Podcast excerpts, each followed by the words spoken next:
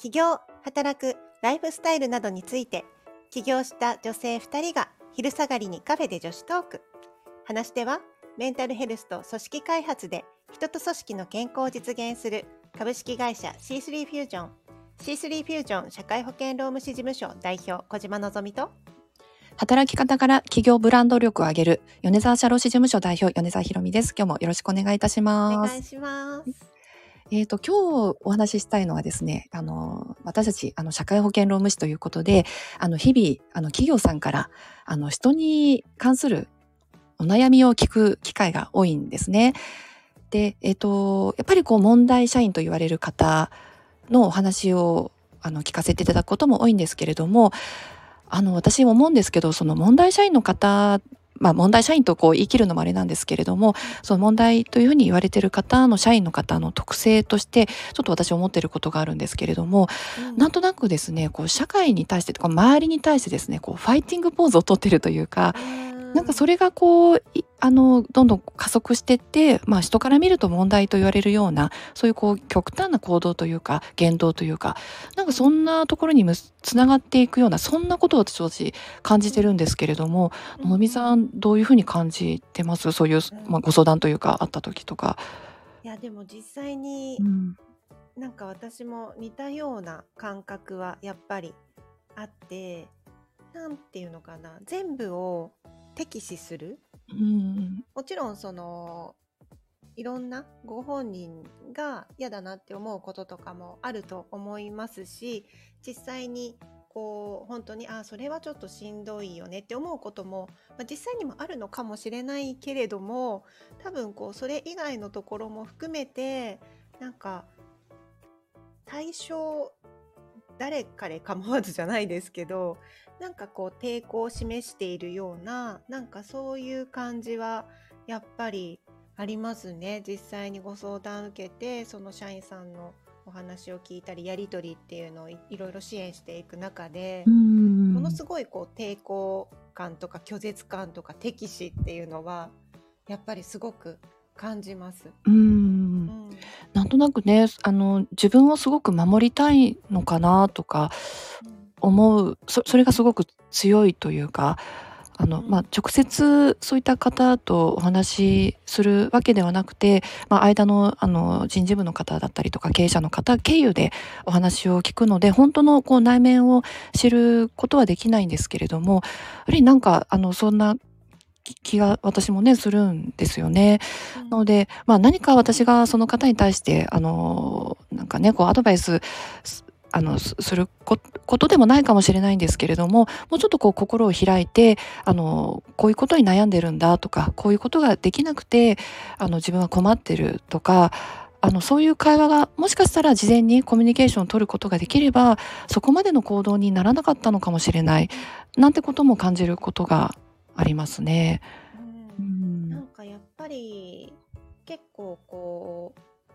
ある訴えの一側面だけじゃなくていろいろこうヒアリングしたり状況を見ていくと、まあ、いろんなところで結構ね問題を起こしている、まあ、社内的にはこう問題と思われるような行為をこう些細なところからちょっと大きいところまであのいろいろやってしまっている方ってやっぱいると思うんですけれどもなんかそういった背景にはやっぱりこう不満足感というか何て言うのかな満たされない感覚っていうのは多分すごくあるんだとは思うんですよね。だから言い訳もすごく多かったりするじゃないですか、うん、それってすごい自分を守ろうとしているっていうことだと思うんですけれども、うん、もちろんね人なんでみんな言い訳自分が責められるの嫌だから言い訳はしたくなるっていうのはあるんだけれども明らかなことに対しても結構何でも言い訳をしてしまうみたいななんかそういうこう場面にも遭遇したりする時になんかそうなる前になんかこの方とのコミュニケーションとか接点っていうのは作れなかったのかなっていうのはやっぱり思ったりしますよね。うんなんか結構ほら大きくなってから私たちのところに来るじゃない？うん。そうですね。なんかねやっぱり仕事上の不満だけではなくてやっぱりその人の生き方生きてる上でなんかこう、承認欲求が満たされないとか、あの、自分は社会にね、必要とされてないような感覚とかがあったりすると、まあ仕事上のね、表面的な見えてるところで、こう、問題につながってしまうというか、まあ仕事上でのね、こう、不満だったりとか、あの、まあ過重労働だったりとかもあるかもしれないんですけれども、まあその人の生き方というか、なんかそういうのが、なんかこう、水面下に潜んでるというか、うん、なんかそういったところも感じますね。なので、まあね、一概にこうすればってないとは思うんですけど、なんかね、その方がこう、満たされる何かがあれば、だいぶそういったところって軽減されるのかもしれないなと思ったり、その満たされる何かっていうのはね、人によっていろいろだと思うんですけれども、うん、うん、いや、それはそうだと思いますね。なんか、うん、私も以前、ちょっと関わった重ためのケースとかでもういろいろかなり本当にちょっと大変な案件ではあったんですけれども、でまだちょっとその社員さん若い方だったのでいろいろあって親御さんと連絡を取るっていうあのフェーズがあったんですけれども、うん、やっぱりそこで初めてあなるほどなって思ったことがあってやっぱりちょっとこう親御さんとの関係があんまり良くないというかだいぶ多分良くないんだろうなっていうことが親御さんとのやり取りの中で結構分かってきたところもあって、うん、まあ、だからって言ってねそのこう問題行動が許されるわけではないんですけれどもさっきひろみさんが言ったようになんかその人の満たされない部分っていうのは多分幼少期からずっと積み重なってる何かがあって当然会社の中だけでどうにかっていうことは難しいかもしれないんですけれどもそのやっぱこう社会で生きていく過程の中で誰かがそういったこう何て言うのかな世の中に対しての不満っていうのはもともとは多分家庭の中での不満だったと思うのでそういったところをこう助けてあげられるような力になってあげられるようなこうサポートだったりとか助け合いみたいなものがどこかで生きてる過程の中であったらこういう風にはならなかったんじゃないのかなっていうのは私すごく感じたことがあってなんかもうちょっとこう広い視野で見ていかないと本当の本質の課題っていうのは分かんないなってその時にすごくまあそのお仕事では学ばせていただいたなっていう経験はありますね。なるほど、うん、ね、きっとその時はこう、まあ、企業さんからの、ね、相談だったと思うので、まあ、仕事上の問題ということで、まあ、関わって、まあ、蓋を開けてみれば根本的な問題は仕事っていうよりかはその親子関係で、まあ、満たされない思いがあったからこそのこうあの問題につながってたということなのかなというふうに思うんですね。で、ね、もしかしたら人によっては、あの、そういう満たされない思いを仕事をすることで、こう、まあ、感謝の言葉とか、もらえることで満たされてるっていう人もいるでしょうし、まあ、仕事をすることで、まあ、カバーできないような、こう、不足感というか、という方もね、いらっしゃるでしょうし、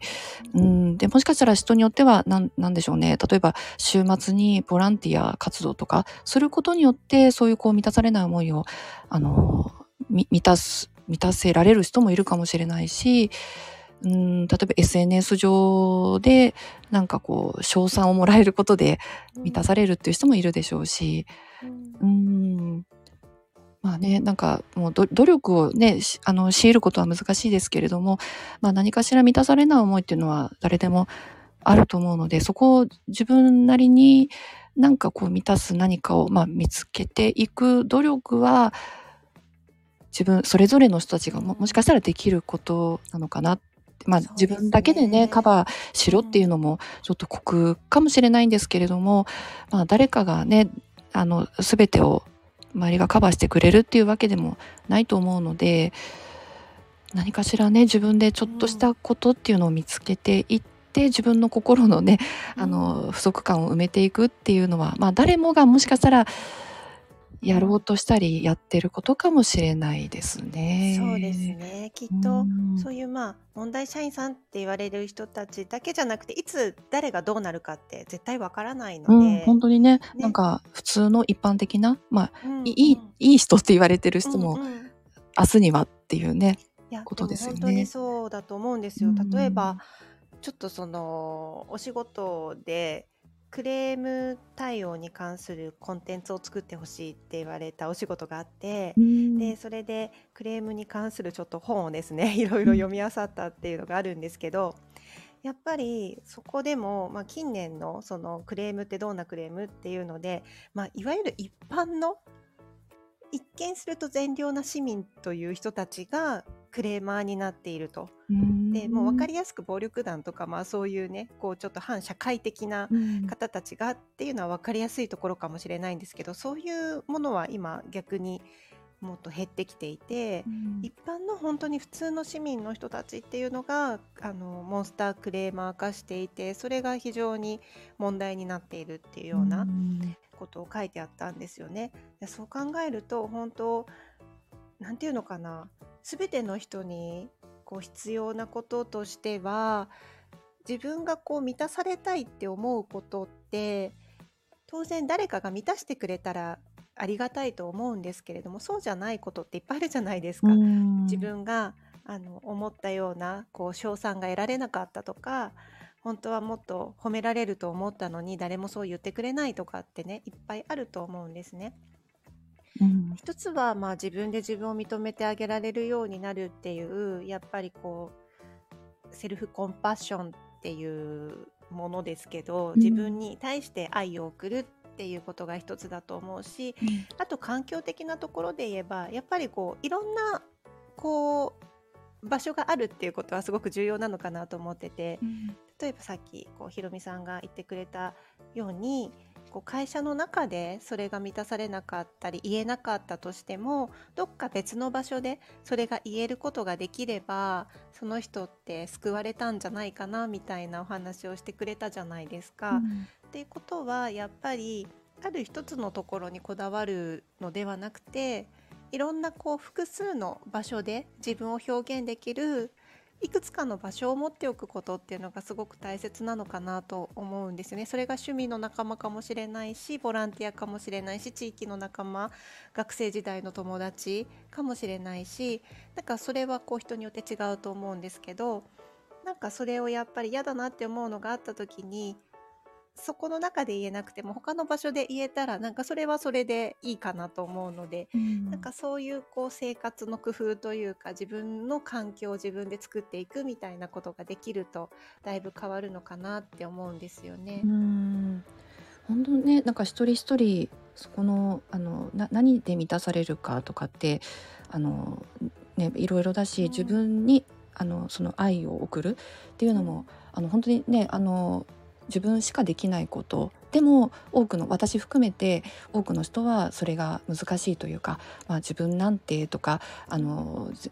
人より劣ってるなとか、まあ、私もねよくそれは思うことなんですけどそういうことを思ってしまいがち。でも自分を認めるのは、まあ、自分しかいないと思ってそこはこうあの引き上げていくというか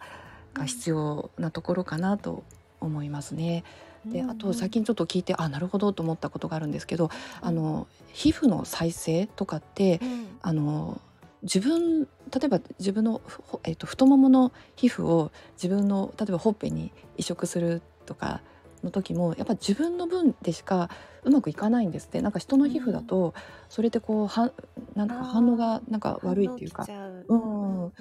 で拒絶反応みたいな。そうそうそうなるみたいで同じね人間だからなんかうまくいきそうな感じもするのにそれって自分のものでしか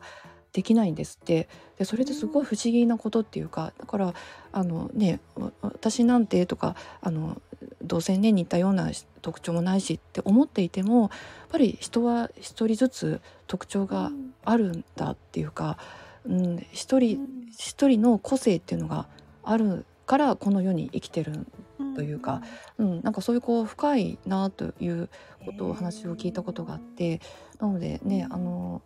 それぞれに人は特性があってそれぞれの良さもあるし